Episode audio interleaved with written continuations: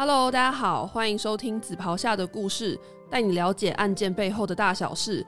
我是节目主持人小曼。动作片一直是我们下班回到家里之后的追剧选项之一。但是你知道，像制电影《即刻救援》里面绑架无辜少女高价卖出，甚至是逼良为娼的人肉市场，在现实生活中也真实存在吗？在今天的节目中，我们邀请到当年侦办陈太太应招站一案的检察官黄佩瑜，以及台北市妇女救援基金会执行长杜英秋，来跟我们深入讨论这起跨国性交易案件，并分享如何透过相关法令终结人口贩运的黑幕。让我们掌声欢迎两位。好，那我们先请黄简跟听众自我介绍。大家好，我是黄佩瑜，我担任检察官已经二十年了。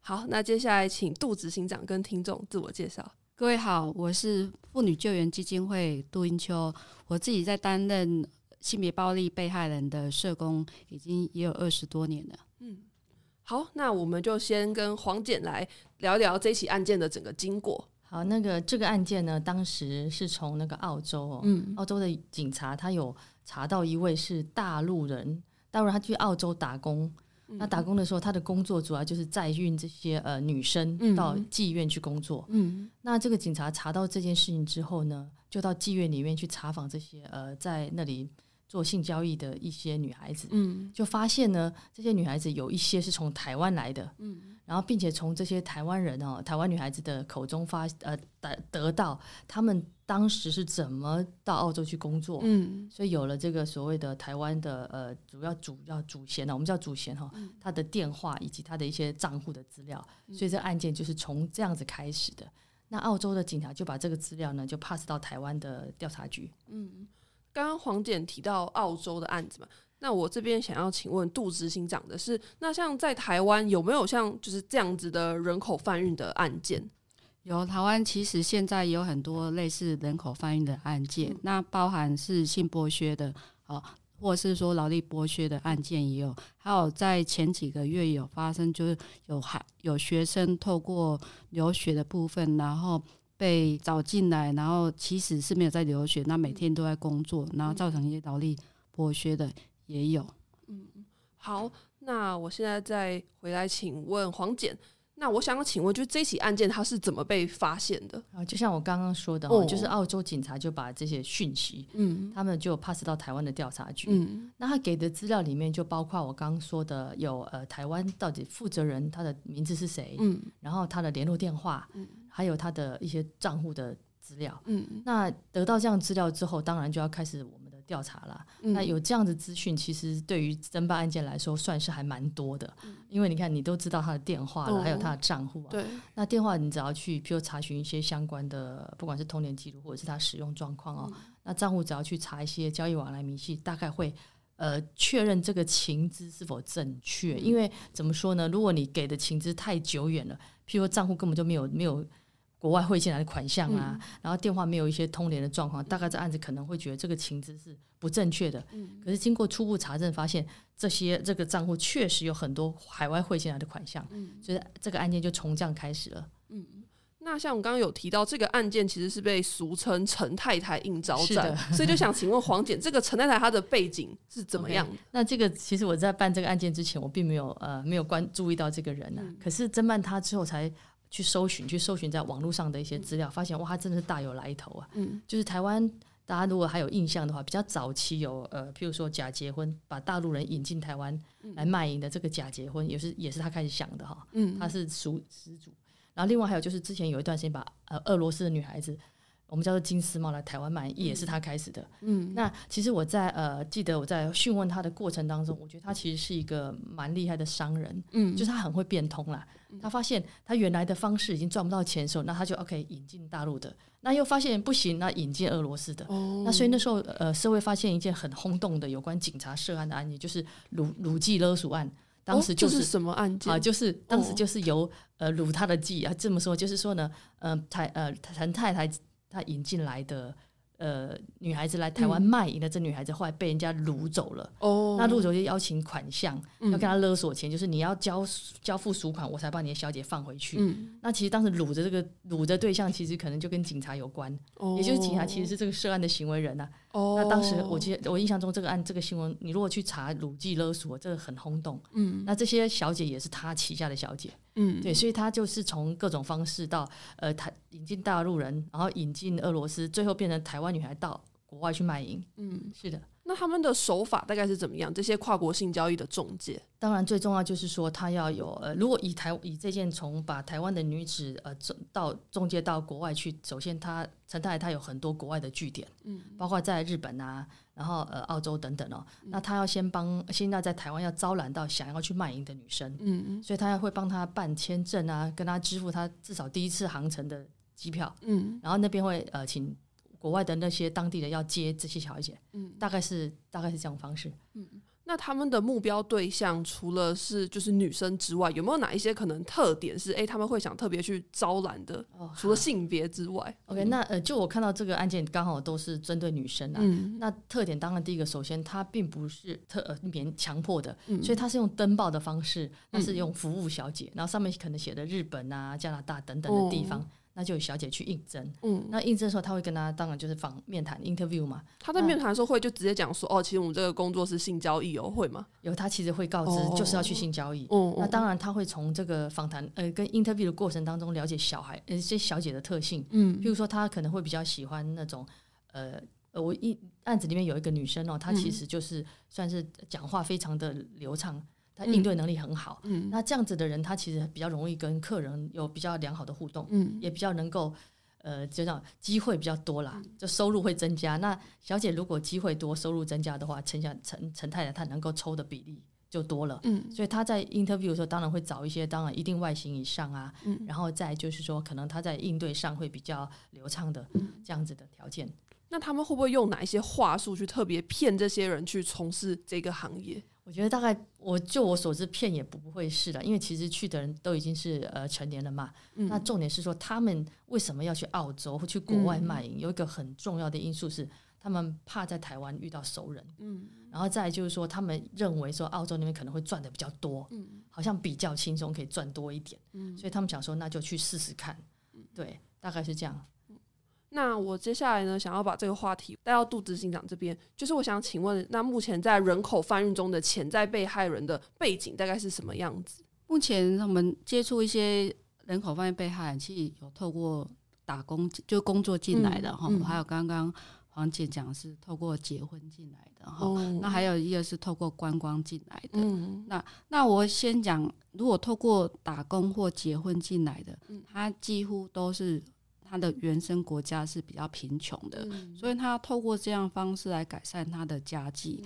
那这些不管是呃工作或是结婚进来，他很多时候不知道是做性，就进来的时候是做性交易的。嗯，那很多是被骗的时候，或到了机场之后才知道被抓走。哈，那我曾经有接触过几位的被害人，他是结婚进来的。哈，那那时候提起做办好程序了，然后到机场到了他夫家之后。他马上被抓去工作，而且是二十四小时工作这种的哈。然后他他一直认为说，哎，他是来结婚，对对，结婚，因为他们说来结婚，那为什么就被抓去抓去工作？那问他先生，他说，因为他卖给谁谁谁去工作。哦，那如果他讲话，他就告诉他说，因为你现在是结婚关系啊，你不可以工作，因为那时候还不可以工作，因为他没有拿到工，就是他的还没有一到。拘留的期限基本上他是不能工作。如果你去报警或怎样的话，你就会被遣送出境，就会有这样的威胁他，所以导致他必须要遭受这样的对待。哈，那另外一种是有移工进来的时候，他就被接走了，嗯，然后雇主找不到人，好，这是一个。然后接走的时候会告诉那些移工说啊，台湾的呃多么差多么差了，哈，那赚的。多少多少？那我把我带你去赚更多的钱，好，那所以他后来变成逃逃逸外劳。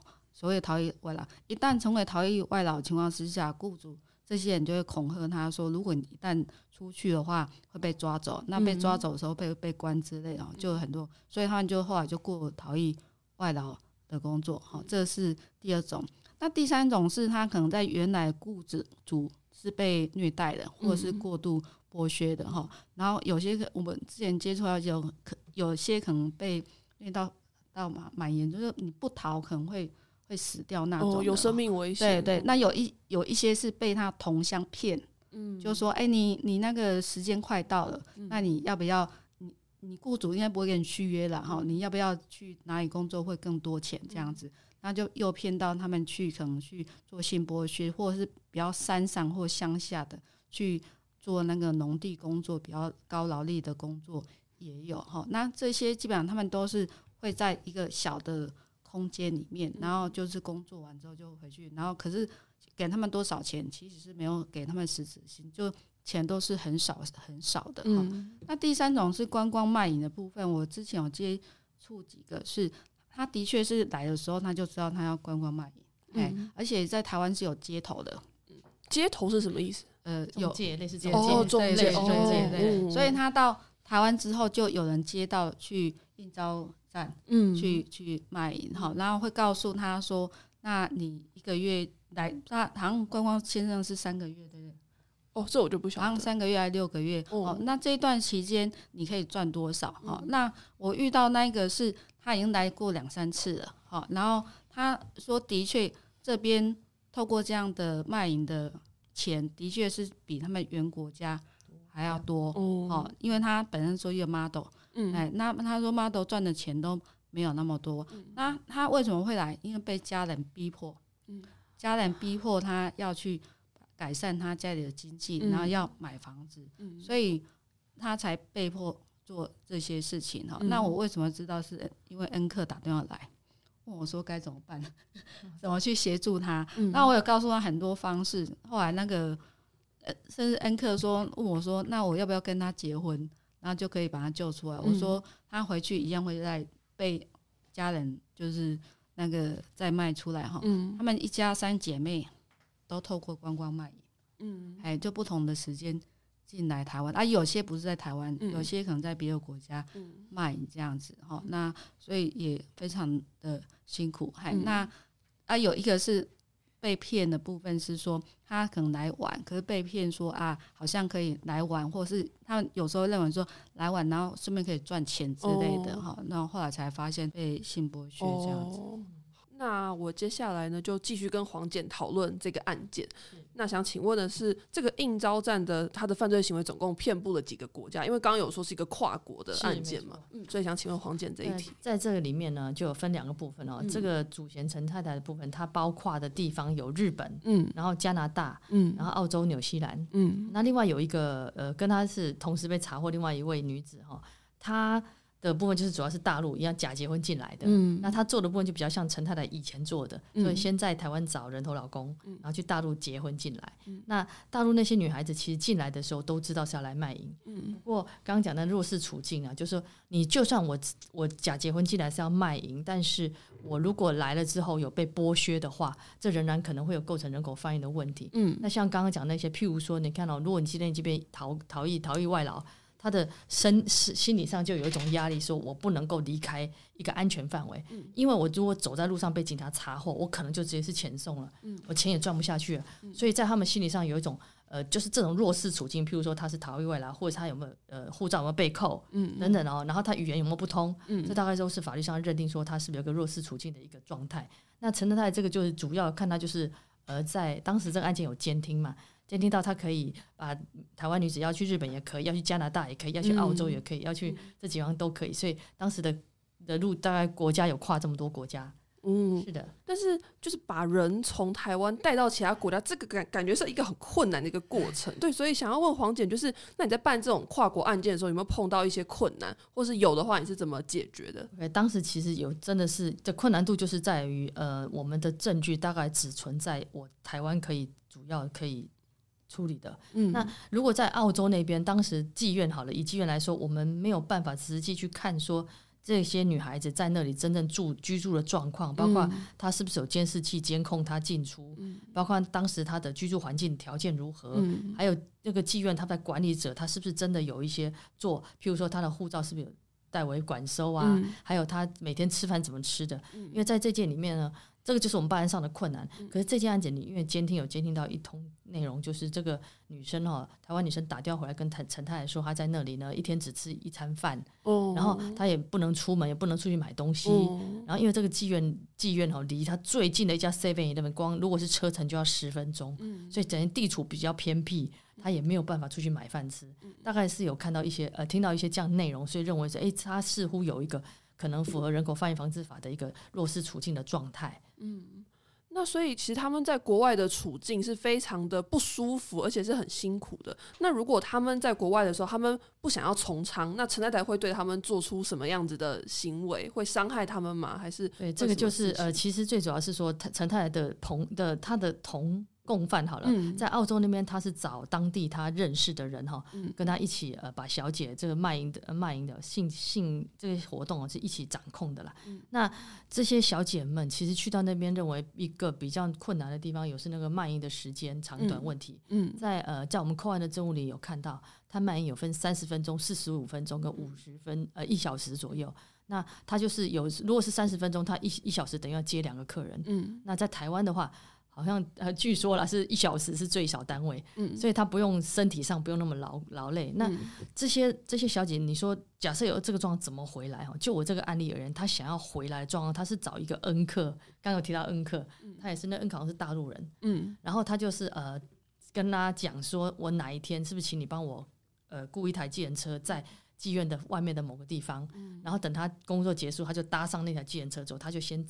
搭车去那位恩客家，然后大概住了两天，等有飞机之后，他才飞回台湾。当时是这样跑回来的。嗯，所以呢，那如果他是否今天如果他自己只主主动要跑，第一个他必须要有车嘛，必须有各种条件才可以。但是没有，倒是本案倒是没有呃发现有任何他是被被打的这个状态。不过就如果说，因为他整个环境是在澳洲哈，我们可能没有办法去掌握这么多的证据。嗯。那因为这些被害人其实他当初是算是自愿过去的，所以他们会不会有一种就是他们没有那种被害感的感觉？是是会的会的。其实呃，在我所问的至少八个女生里面，有的她甚至来回来不愿意讲她在那里是做性交易。嗯，她跟我说她去那里的目的是要去种田。嗯，那我就在想说，我开定我跟她讲说，哎。台湾台湾没有田可以种吗？你一定要去澳洲种吗？那不过不管怎么问，他都是很坚持哦。虽然我可能在扣案证物里看到他有，譬如说有些有签，甚至签借钱签本票啦等等，但他仍然坚持他是去种田的。那更别说被害意识了。对，所以说他们并没有觉得自己被害意识，确实没有。嗯，对。那最后这个陈太太应州站，他到底收获了多少不法所得？因为感觉他好像事业这种违法勾当做的很大，跨国对。那因为这个东西呢，主要要看他收款的状况。那我刚刚说的那个，譬如说有卖淫半小时、四十五分钟、一小时，嗯，如果卖淫三十分钟，女小姐如果卖淫三十分钟呢，陈太太可以收获十块钱的澳币。澳币跟台币的换算，那是一比三二十到三十之间，哦，一比二十左二十五左右，大概是这样。那这个钱就是三呃三十分钟的时候，他可以赚十块澳币；四十五分钟他赚十五块。如果小姐卖一一小时，他就赚二十块钱。嗯，他的大概这样。但是当时在这个整个查获的过程中，并没有很明确的，就是呃，应该说资料没有很完整，所以当时没有办法估算说他到底卖淫的。这个整个呃获得多少钱？因为其实有些小姐，我们在虽然我们看到一些可能的名字，但是这些名字我们去过滤了，里面还要必须符合有去过澳洲的这些人才可能推断这些人真的有去。因为你看，我们扣到一个笔记簿，里面虽然写了很多人名，可是这人有没有真的去卖淫？不知道。对，然后经过过滤发现，哎，根本没有出境。嗯。或许曾经 interview 过，但是没有成功，这也有可能。所以后来整个状况呃，看估算，肇事金额没有办法估算。嗯，对。那最后想要问黄检的是，这个案子他最后的审判结果是怎么样子？对，这个案件其实在一审的时候大概判有期徒刑一年了。嗯，那上诉到高院的时候，呃，很很少见的是判了一年八个月。嗯，不过他主要的判的刑度是有关于刑法两百三十一条的那个意图盈利而经营赌经营那个是应招站的这个部分了。关于人口贩运判判决部分是无罪的。嗯，那人口贩运判无罪，最主要的就是刚那个弱弱脆弱处境的啊，因为这个。小姐她在澳洲哈，就是虽然有去卖淫，可是整个证据显示呢，她还懂一些英文啊，所以没有英语英语上就是呃语言沟通上还有办法。嗯，然后再加上有一个这个小姐，她后来能够搬到妓院附近去租房子住，等于说她没有。依照妓院安排的地方住。嗯，那法官认为说你都可以搬出去了，你语言上可以沟通，嗯，然后再加上他的护照也没被扣，嗯啊，这些种种认为他可能没有那所谓的脆弱处境，导致他呃心理后面被压抑而后被剥削，所以就人口贩运部分是判无罪的。嗯，对。那现在判断这个人口贩运的标准程序大概是怎么样？因为这个案子已经是蛮久以前的案子嘛。是的。那现在有没有一些不一样的呃判断的标准程序？我们的标准仍然是就是跟法条法律规定范的一样啊，当然就是看劳力剥削跟性剥削嘛。那我们有一个人人呃人口贩运被害人鉴别原则，对，这是什么意思？可以请那个好，他有参与到这个部分。那我们请杜子清长跟我们分享。有点久了，没关系，你可以想想。对，哎，我要找一下，因为它有一些鉴别原则，就是看看有没有符合这样的。对，那我也我也可以说了，这个鉴别员其实有分三大项了，一个就是剥削目的哈，这第一个；第二个是不法手段哈，第三个就是人流处人流处置的行为。那当然，如果你说那个，我们就会看哦，这个剥削目的有没有被剥削。那如果以性剥削来说，第一个有从事性交易就会打勾，确实有。嗯。可是性剥削完毕还要再看，那有没有不法手段？例如这个过程当中有没有被强暴啊、胁迫啊、有恐吓或监禁？像刚刚为什么法官会说他他出入可他可以自自由进出？没有没没有被监视器等等没有被监控，所以认为可能不法手段部分比较不足哈。那再加上人流处置，譬如说他是怎么去到那里的？像这件他本身哈就是从台湾正常的搭飞机用什么旅游工作签进去的，所以他然后他就被接送到里面，他的行动上没有特定被限制或什么样的，也没有说他呃是被怎么样质押进去的，到现在没这些证据哈。所以经过这样子的呃看起来的话，他对于人口贩运的这个要件恐怕就会比较不足。嗯，是的。那最后想要问黄检的是，这整个案件的侦办有没有什么心得想要跟听众分享？哦，我是觉得说呢，老师现以以以现在这个社会状态，你说你要去从事，不管是从事酒店做呃一些陪酒也好，呃，真的想从事性教育工作，我想这个东西是你选择自由了，但是要自己要想清楚哈，因为我觉得一旦踏入这一块的。就很难回来，怎么说呢？因为在那个情境里面赚的钱，真的比一般工作来说赚的量是多。对，譬如说以台湾酒店来说，我刚刚有讲，就节一节十分钟，大概他赚的是一百一到一百五左右不等哦。依照小姐你这一周上班多少天来决定。嗯，如果你这周只上班一天，你结束变一百一；如果你上班两天就一百二，上班三天一百三，不等哈。那所以很多很多来呃从事这个工作的女生。台湾人就是你，最后接下来会觉得说你在其他工作你有点做不下去，因为钱赚的比较少。钱赚对那个落差可能，我看过资料，我之前查过其他的台湾的那个酒酒店，就发现一个大概认真上班的小姐，一周就上班大概四五天哦，她一个月收入大约二十万台币，大约很多哎。所以如果你已经习惯那样生活之后啊，你就很难抽离出来。再加上她如果是有些经纪公司会提供。毒品给你试用，嗯，对，那拉 K 他们小姐都很清楚哦，哪些要不要被被送去观察乐界，嗯，他知道三级毒品没有关系，所以他们可能就会做做拉 K 干嘛？那这些毒品对身体的危害，那觉得是越来越严重，然后也可能因为你毒品上瘾之后，你导致你也没办法离开了，所以我觉得这个东西是要让大家知道一下。呃，假设做这个选择，你将来可能就是一条不归路。嗯，我可以补充一下吗？可以可以，因为我之前接触一个案子，他是后来。回来台湾哈，他他也讲说他是属于在酒店工作，他是比较高级酒店。那如同黄姐讲的部分，他们的确会提供毒品。那我那那个接触的个案，他是提供高级毒品，高级毒品。是海洛因，海洛因。好，所以他因为很害怕上瘾，嗯，所以他三个月会戒断一次，然后他就会换酒店，嗯。好，因为他说如果没有这样，他会上瘾这样子。哈，那大家知道，其实毒品太快戒断会有一些后遗症，会有戒断性后遗症，对，好，或者是有可能导致精神的一些状况会产生。哈，所以他大概是过这几次，他性阶段这样的方式戒断很多次。哈，而且每次到高级酒店都会被喂毒，这这一直都有。哈，那后来有一天，他就想有人就找他去。美国去从事酒店工作，然后他就去了。那他们那边也是类似这样。那后来有一次可能太严重，他可能精神有一些状况，就被查获。被查获的时候到美国的牙医中心那边的安置。那后来知道是台湾人，所以才协助回来台湾，所以我才可以接触他。那接触他的时候，其实他整个身心是受创蛮严重，尤其戒断，我在猜他的精神疾病有可能是戒断的，因为已经好几是用毒品来的了。对对，因为他他服的是高级。海洛因，海洛因，我稍微简单插一下话，就海洛因它是一级毒品，那其实它真的很难戒。在我们处理毒品案件就发现哦，如果你是一级第一级毒品的话，他要戒，就是他一直不断会回来地检署，你会常常见到这个人，因为他戒不掉。哦，对对，哎，所以我刚刚要补充就是这样。所以如果你真的是要去酒店工作之后，真的要很小心哈，因为有时候他应该常常喂毒，可能不不经意的喂毒哈，那等等到你依赖的时候，可能就来不及了哈。那他那你也要去购买毒品，那你可能也要花钱去购买毒品，这是有可能的哈。所以刚刚我很很赞同黄姐说，其实这就越不归路哦，真的要就是要小心哈。那虽然钱很多啦，那你自己身体也是要留意，为了这为了这些钱，把自己身体跟生命都赔进去，然后最后钱其实也都没有花到哦，那我觉得就很可惜。嗯。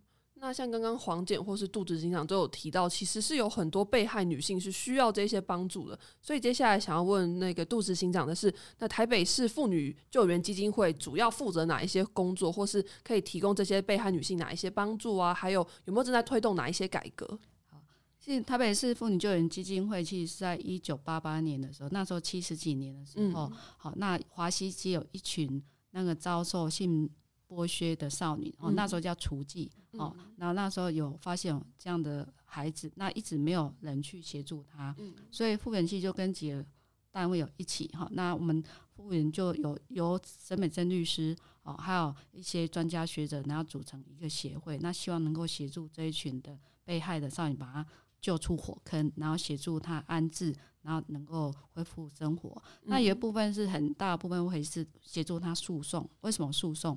因为有些的是被家长卖出来的，有被是被骗的哈。那有时候是人口贩运被告的，所以我们当时我听说那时候在协助的时候是很紧张的，因为黑道会找人，哦，那可能就会找到机构来，哦，那因为这样子我们发现是怎么救都没有办法救好，嗯，所以如果没有法是不行的。那时候是没有所谓法令的哦，对人口贩运的加害人就是贩卖者，他是没有任何法令，所以那时候就有。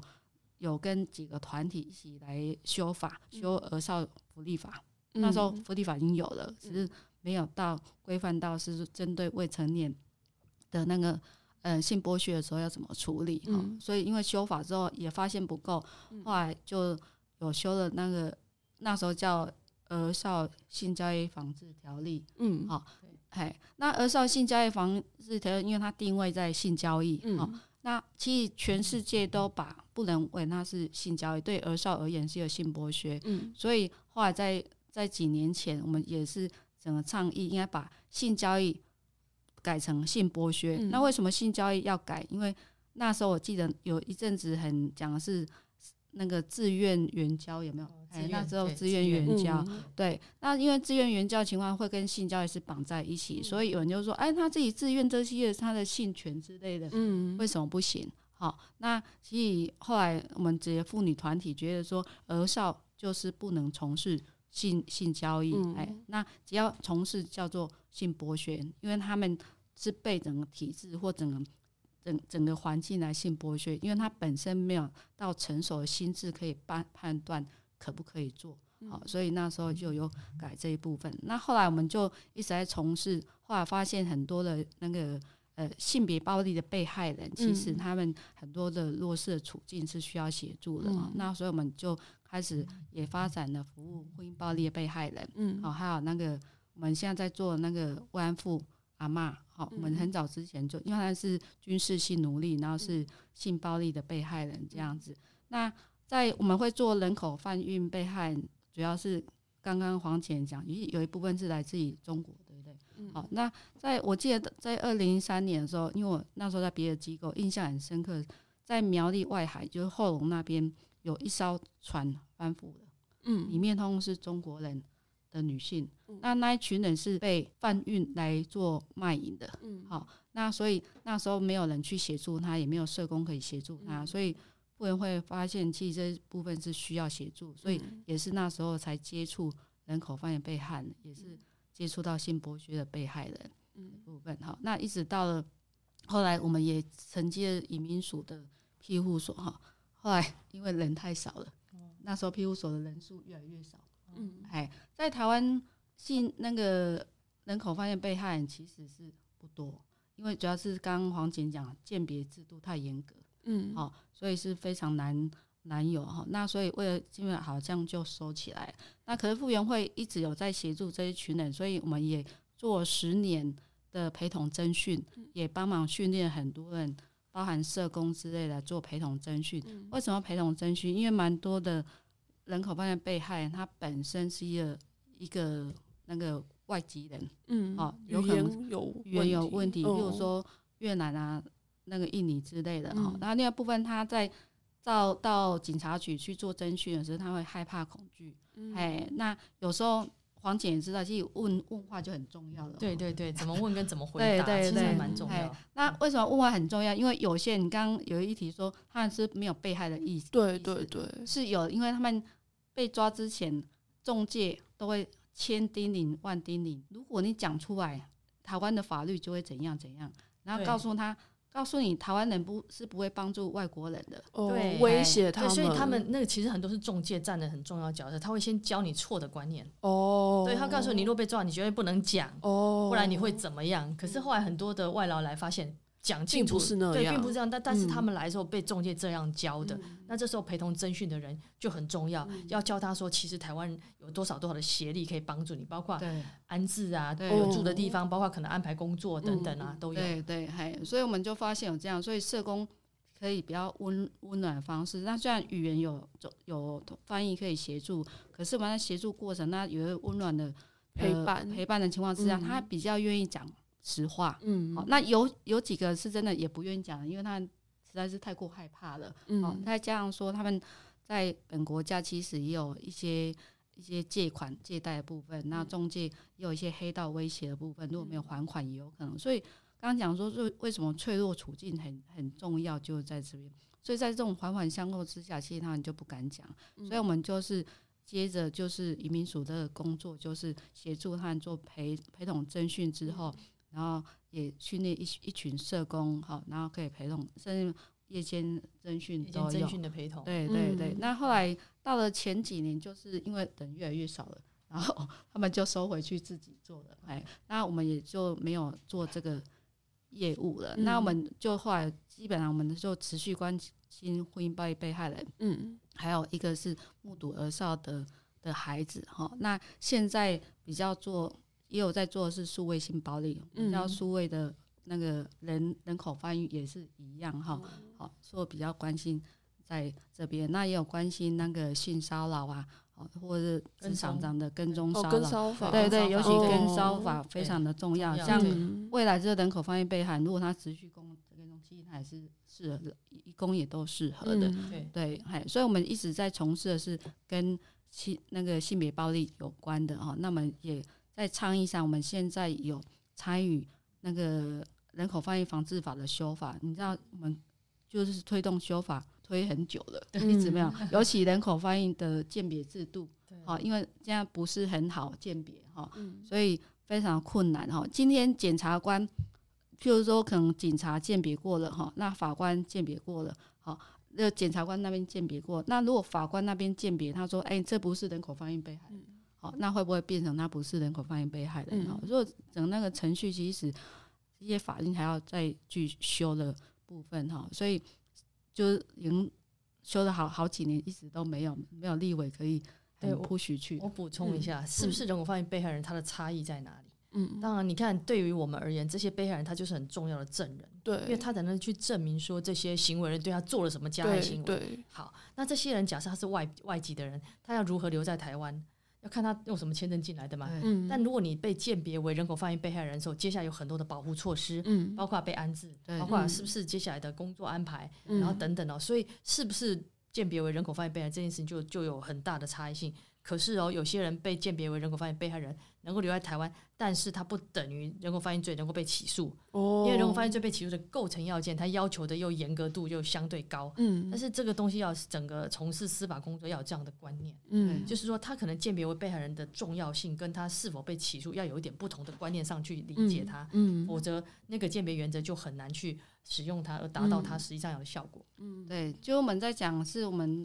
让一个定罪应该要有证据嘛？对。那如果他证据不足的话，不代表他不是一人口贩运被害人，只是他的证据没有办法足以让对方起诉。哦。哎，那期待是未来能够是两条可以分分流。哎，因为蛮多的，像很多线下被害人也是一样嘛，他没有去证，没有证据，是因为很多对方证据都被销毁了。哦，那可是他一样是一个性侵的被害人，他还是需要有接受到保护服务。的机会跟权利这样子，哎，那所以我们现在比较多是在协助这边。那尤其数位性暴力，其实未来在那个像联合国，他们对数位性暴力的定义有一项叫做人口贩运。嗯，好，那很多我们实务上在做儿少的部分，的确有越来越多的孩子被透过数位的方式来进行一些引诱。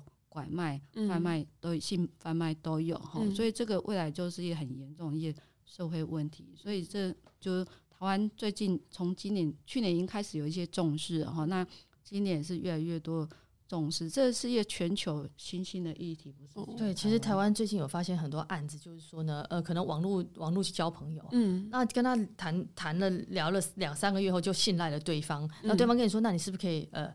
姐就是给我看你的上上半一些裸照，对，然后他就说你放心，我不会侧入。哦，结果没想到你就是他就是侧入了。哦，然后他在你跟他因为在交往的你在互动的过程两三个月，他已经知道你是念哪个学校，你的很多资料，你的基本资料他其实知道。接下来他用什么威胁你？如果你不怎样怎样的，我就把你这散布到你的学校或你去，所以他们就被绑架了。他等于心态上被绑架，他害怕。然后这些人同时他也不敢让父母知道，说我其实晚上可能不是真的用功读书，我是在原网络上交朋友，所以他们也不敢让父母知道。因此这些其实这是现在非常严重的。对对，黄姐说。两三个月还蛮久的，我们我们这边遇到 一两天就可以了，哎，然后他们就会透过一些话方式，对对话术，对，所以这个其实因为你知道网络的很麻烦，就是说他只要上传到网络，你要把它从网络上完全清干净，就是一个非常困难的事情。对对，所以他们其实那个年轻的小朋友的心理上的压力，远比单单一个比较就比较具体的那个限定范围的，不会有影片被传播的那种压力更大。嗯，对，哎，那。我举几个例哈，现在比较有名的是诈骗打工，那像这个是我们自己接的案子哈，然后他就因为这些人，他就会先看孩子的 IG，看哪一个长得比较漂亮，哦哦，然后就丢讯息给他，嗯，哎，有工作机会你要不要？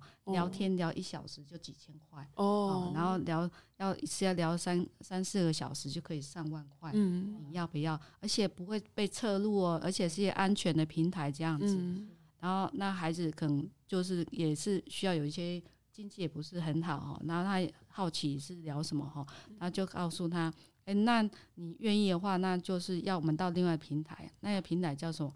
那个 WeChat。好，就是哦，微信哦，对对对对对，好，那去那边的时候，那的确就有人跟他聊，那他说那是中国的客户，嗯，然后聊过程当中，我就发现他们基本上就有点类似在玩那个类似呃国网游戏，就那个哦，哎，就是主人游戏啦，哦，聊一聊聊一聊，因为那个比聊可以聊到两三小时，可以聊什么？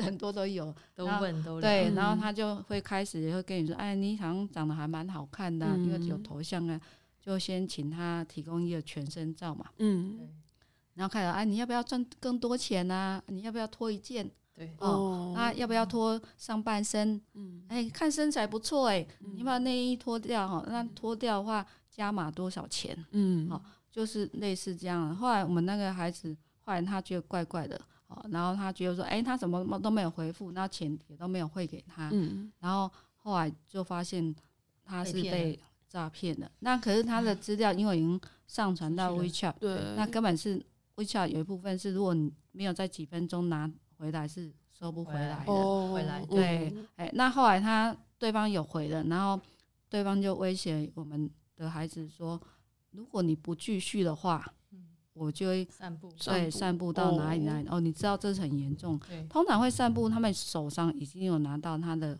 肉点照哦，一些私密的影像，对，或一些影像的哈。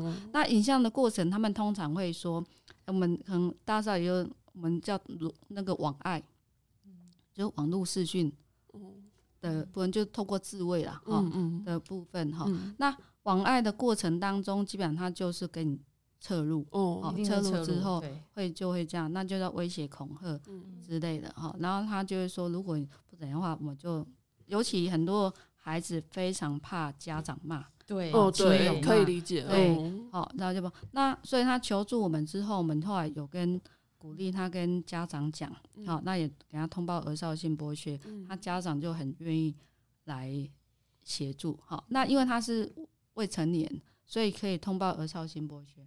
可是我一样一个案子是成年人哦，嗯，就没有办法哈。那后来我是教他说，他可以直接跟 WeChat 去跟他们反映，因为他是中国，他们有监控，嗯，去跟他不断的反映，嗯，哎，啊，后来那个中国就封了那个加海的账号，哦，对，哎，就是唯一可以用的是是是检举就对了，对，啊，现在现在还还在。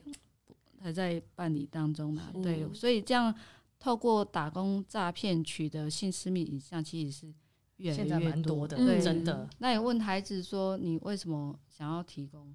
他觉得这没有什么哦，好，所以说这性自主开放是也是一个哈，可是因为有被利用了，然后他非常相信对方，嗯，是不会外传，是保密的，哦，所以有时候就是被骗。对，是这样子。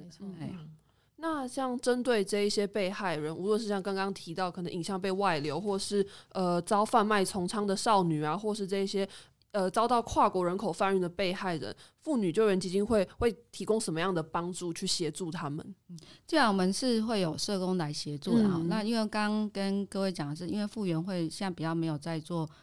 人口贩运被害，因为现在都是由安置机构嗯去做的，嘿，那所以安置机构里面会有社工，会也有那个通译的人，还有生活辅导员去协助他，那会根据这些被害人需求来提供服务哦。像刚刚黄前讲，可能有工作机会哈，那有些受创比较严重的哈，也会提供心理的智商治疗，对，还有医疗也会哈，蛮多生理系受伤，有些。到他整个焦虑、忧郁的状况，有时候需要服务到精神药物、药物哈，这个也都会有。那他们，我觉得，因为之前我在工作的单位，就立新基金会有一个庇护所哈，那每大概是常常会举办，因为有不同的的的国籍的人哈，比如印尼啊、越南。其他国家，他们会根据他们不同的国家，会有办理不同的异国料理啊，好或一些让他们活动之类的哈，然后或是有一些创作哈，因为创作本身是有疗愈，然后就可以让他们有一些舒缓的部分。那有时候要陪同出庭，要跟律师讨论，也会陪同。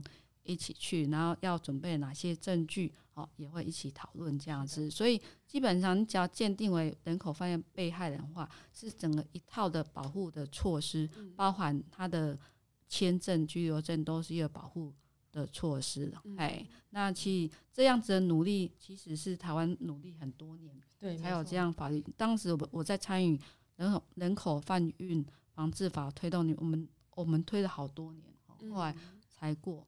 那有一部分大家也觉得说，因为他们是外国人，对，为什么需要那么多的协助给他们？哎，那其实后来有跟英国、美国他们一些交流，对人口贩运被害，你就是要有这样的协助。那有一部分是看这些被害人的概念哈，那另外一部分是说，因为他们有安置好各方面的话，比较可以协助警方跟检方办案哈，可以才可以把这个贩卖的一些。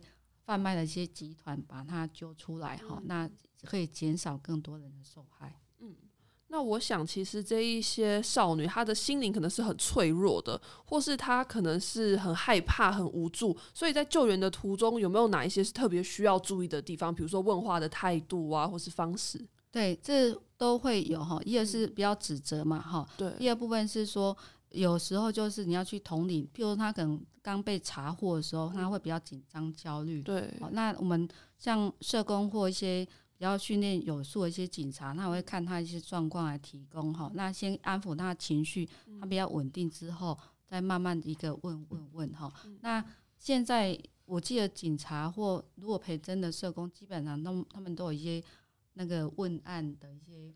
受训练，受训练就 SOP 就培生的一些程序在里面哈。那其中有一部分，特别是不能诱导嘛。哦，所以有些不能诱导，对对，就是会。其实我说明一下，其实我们在对于假设他跟，就是我们在问这样子的人的时候，我们会特别注意说，有些是家长陪来的，嗯，但是我们问的时候会考虑说，其实家长在反而是他不会好好说话的状态。对，所以我们其实，在各地检署有，例如说那个温馨谈话室啊，嗯，我们在针对某些被害人，我们会把它特别就是家长跟这个被害人，他要呃。在训的时候要分开来，对，不要让家长进在里面啊。包括这是考量。另外就是说，检察官在问案件的时候，基大部分就是旁边有社工陪同。那检察官也会在呃，在或者跟这被害人也会做一些呃沟通，让他产生对检察官的信赖之后，我们再开始去讨论这个案件。大概会是这样子。对，然后对人口翻译比较特别注意是重，就翻译者很重要哈。那如果今年你我们刚刚刚讲是有些翻译他是重。中介派来这边的人，对对，那他就一定会，你问他 A，他可能乱翻，他可能 A 加 B，哎，就会提醒你，就你如果你回答什么，可能会被定罪哦之类的，哦，那可能就会提醒他，因为明明问他一句话，他为什么问他那么多句？对，没错，我之前开庭就有遇到，我只问一句话，就我发现那个通译在旁边讲了非常多的话，我就觉得很起疑。对，所以，我们对于这个通译哪里来这件事情呢？很重要。对，高检署有建制一个通译的人人口人才的网站，里面有相对的通通译资料库。那我们当然就会去里面去找人，而我们会去注意说，哎，这个不能是中介这边的人，不能是跟被告有关的，不能跟被害人有亲属关系的，这些都有可能会误导他的很多回答。对，好。那另外部分是有时候我们会陪同他去就医嘛，哈。所以有时候像去不同国家的，如果他有没有结婚？说有没有内诊，其实是相当重要的哈。有些的国家其实他是不同意给他内诊的。如果他又没有结婚的话，哦，他认为内诊是很很很不 OK、很侵犯的。所以这些都要跟他沟通好，因为你有一部分性剥削的一定会内诊，就下体会内诊到。哦，那有些可能就是。要比较多一些说明，然后安抚他一些情绪。嗯，对。那基本上你的态度就是比较和和缓、同理，那语气比较和缓。哦，那比较好像不是只只问证人的方式的话，其实大概都 OK。哎，那对于警方或是检察官的部分，我们会协助他怎么去配合，让他比较。他们在整个询讯问过程当中会比较顺，他身心准备之后，可以比较容易能够回答。哎，那这时候都要去观察他的他的语言跟非语言的部分。那如果有些有可能比较焦虑或怎样，可能有时候会做一些减敏感的方式，譬如可能请他放松啊、深呼吸啊，好或一些转念一些想法。那很多像之前我们同事在提供服务的时候，很多话他会就是被威胁恐吓，他不敢讲。嗯，好，那这时候你其实你就是要去打破他的心房，然后去了解他为什么不敢讲，好，不敢讲原因是什么，然后这样去跟他做澄清，才知道说原来他很多都是被中介骗的，嗯，好，那怎样才可以协助他？所以这个就是需要比较多的时间，好精力去，那重点是可能要受过训练的，嗯，好，那在协助的时候会比较没有问题，嗯。那我补充一下，其实检察官对于这种我们叫做妇幼组啊，其实对也是一样，他也有受过，主要是有分类了。检察官侦办案件的类型也有分类。那关于人口贩运也是有专组的检察官在处理的，对，也是为了避免说在呃讯问过程当中啊，还有保护上条件上比较不清楚的话，就在讯问以及在处理案件上，其实会产生一个不是很适合的方式。所以我们检察官也要经过训练。嗯。那接下来想要请问杜执行长的是，关于这个人口贩运，它有没有一个横向的联系机制呢？其实，在民间团体一直是有的哈，从在制定、在推动人口贩运防治法的时候，一直都有一群的那个人口贩运的推动联盟哈，有很多团体来增来加入哈。那早期的话，像复原啊、立新啊哈，或者展示，还还有那个那个移工的团体都有哈。那到现在我们也有成立，因为法院通过了哈，我们叫做人口贩运防治监督联盟。那这个联盟更扩大了，除了这以外，还有包含警察也有介入，因为我们长期跟警察合作，其实是警察是很好的 partner 这样子哈。那也有检察官有进来哈，还有律师，好像法服就是一个主要目前主要的单位哈。还有一个是有时候会有老师学者也有进来关心这个议题哈。那我们现在比较积极，就是会关心现在人口翻译的一些状况哈。还有一部分叫大家极力要修法。那现在移民署也在推修法哈。那现在已经修到一部分了。那希望看可不可以这个会期可以过。嗯，对。那就我所知呢，基隆的地方哦，它因为有一个很积极的那个警警察啦，哦，所以其实然后他跟社政之间的联系也是非常好畅通的，还有劳劳劳政单位，所以每次只要那边有一些呃去访查发现异状的时候，就会通报。那他们这个联系管道非常畅通状况，就很容易就可以发现有一些被害人存在。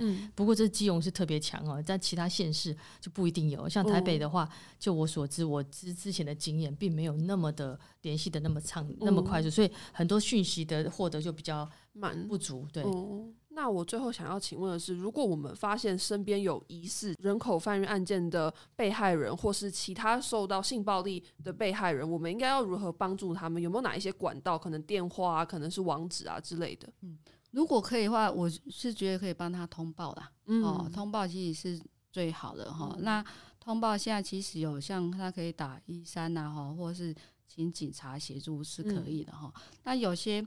被害，因为他有一些很多的担心哈，尤其他证件是被扣的哈，或是他在他们母国其实有一大堆的庞庞大的债务的时候哈，那很多时候他的受到可能性剥削或其他方，其实，他是没有证据的哈，有时候会可以话可以教导他怎么去收集证据啊之类，那怎么去自我保护，有时候你递给他一张纸条一个电话，其实有时候对他。是好的，嗯，好，那我觉得有一部分是也要提醒民众的的部分是说，因为有些的人会去雇佣那个非法的义工，好，或从这样的状，如果你周遭有类似这样的话，我觉得你可以主动来举报，嗯，好，或是你可能亲友。有做类似的事情，因为他们价钱特别的便宜。嗯，好，那很多的雇佣他觉得是说他在帮他了哈，那也许可以去看看是说帮他之后，他们住在的地方是不是有有不不好，哦，或是因为我们他会好几个人是住在一个地方，那小小的地方，对，那几乎是等于是关关在关在里面一样哈，所以这样情况下，你可能要合理怀疑他可能是一个人口贩运的被害人。好，那你可能就可以协助他能够脱离这一部分，哎，那这是非常重要的。对，那我是觉得说呢，帮助他除了就是通报嘛，那也最好是如果呃，就是为什么会发现这样的事情，一定有一些基证，所以如果可以就是收证部分哈，不管是现在手机大家都有嘛，你可以拍照也好，录影也好，因为有些东西的证据是稍纵即逝哈。对，如果你先把它存下来，那再再告诉他，协助他去做通报，这样的话可能会更好。嗯。那这边节目的尾声呢，想要再请问两位有没有什么话，或是想要分享的一些重要的观念啊、价值呼吁，想跟这个听众说的？那我们先请黄姐跟大家分享。好啊，其实我觉得现在很比较严重的状况就是这个资讯太发达了。嗯，对。那呃，大家资讯发达的状况下，有时候呢，在法律上的认知可能不比较不足哈。嗯。所以呢，不管怎样，就是。呃，所有在听听的听的朋友都希望说呢，你能够在做每一个动作前，先稍微停顿一下，想一下哈，这件事情第二他们违法性，第二他对自己是不是产生会有有可能什么样的后果，嗯，或伤害哦，那最好是避免自己不小心哦就变成一个被害人哦，或者是去触法了哦，这样子。以上，嗯，那现在邀请杜执行长跟听众分享。好，那我大概是会讲两个部分啊，哈，一个我们发现因为很多。台湾那些涉责难被害人的氛围哈，所以让很多的被害人其实是不敢求助的哈，或者误解的哈。那如果是这样的话，其实你发现可以鼓励他们去求助哦。现在我觉得台湾的求助网络其实现在都还蛮友善的哈，是可以提供这样子哈。那第二部分，很多的犯罪其实是可以大家一起预防的哈。那有些人就是有有看到，可是都不愿意做，或者是担心被诬赖之类的，也都。都不敢介入哈。那像傅园慧一直在提倡提提倡有善路人甲，有善路人甲是说，如果你遇到好或看到有性别暴力的发生，包含人口贩运，你就看到一个他的雇主可能在殴打他的的。义工的时候，哈，那你不用直接介入，你可以帮他打个电话，嗯，好，打给一一零，好，来协助他也可以，或者是刚刚卢总黄姐手机很方便，可以帮他拍照，嗯，收证，哈，这样你是基基本上你是救一个生命，哈，也能够让他受到更大的伤害，哈，所以每个人都要有一些友善正义的心，哈，如果遇到这样的话，要勇于出来。透过这各种你可以接受的方式来处理或介入哈，那只要大家都愿意这样做，我觉得台湾的一些暴力事件应该会慢慢的减少。嗯。那最后呢，我想说，虽然说现实生活里面没有像电影那样有一个超级老爸可以去马上的抢救这些受害的少女，但是呢，随着越来越多人开始关心性别暴力事件的问题，还有大众跟公司部门共同努力的抢救，逐渐呢让人口贩运黑幕下的受害者重回光明的人生。所以今天非常非常感谢黄佩瑜检察官，还有杜英秋执行长，跟我们深入探讨这个案件，还有后续的协助管道。希望透过今天这一集节目，大家可以更加关心受到性别暴力压迫以及被忽略的弱势妇幼族群，让他们可以在充满爱与保护的环境下走出逆境。那今天节目里面提到的内容，还有一些衍生的阅读资讯，都会在资讯栏，大家只要点开下面的资讯栏就可以看到了。好，那今天的节目就到这边结束了，非常感谢大家的收听，我们下一集节目再见喽，拜拜。